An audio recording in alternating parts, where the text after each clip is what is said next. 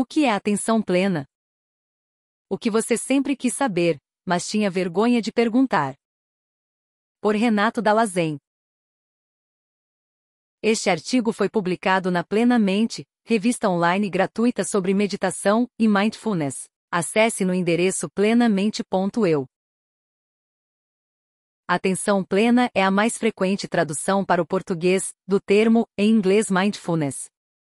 Não há uma tradução perfeita de mindfulness, pois ele não existe em português.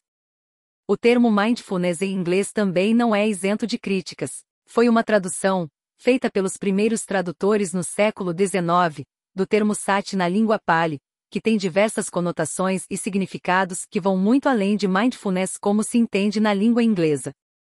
Mindfulness refere-se a mindful, no sentido de ter em conta alguma coisa, ou de inclinação a estar ciente de algo. Sati, por outro lado, está intimamente relacionada com o termo em sânscrito smriti ou smriti, que tem, no contexto das tradições brâmicas antigas da Índia, conotações de recordação e de recoleção, no sentido de juntar novamente. Em função disso, alguns autores preferem o uso de expressões como plena consciência do presente momento, em lugar de mindfulness, para melhor explicar o que o termo original sati realmente significa.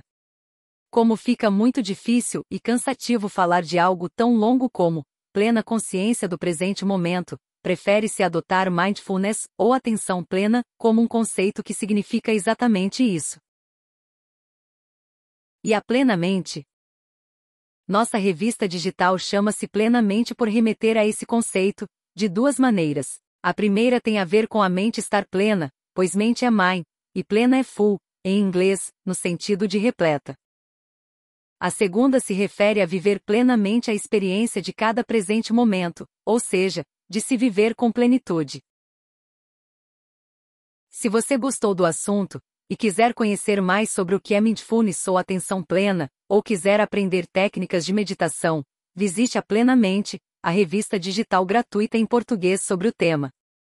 Acesse plenamente.eu ou visite o nosso perfil nas redes sociais. Estamos no Facebook, no Instagram, no Twitter e no Pinterest.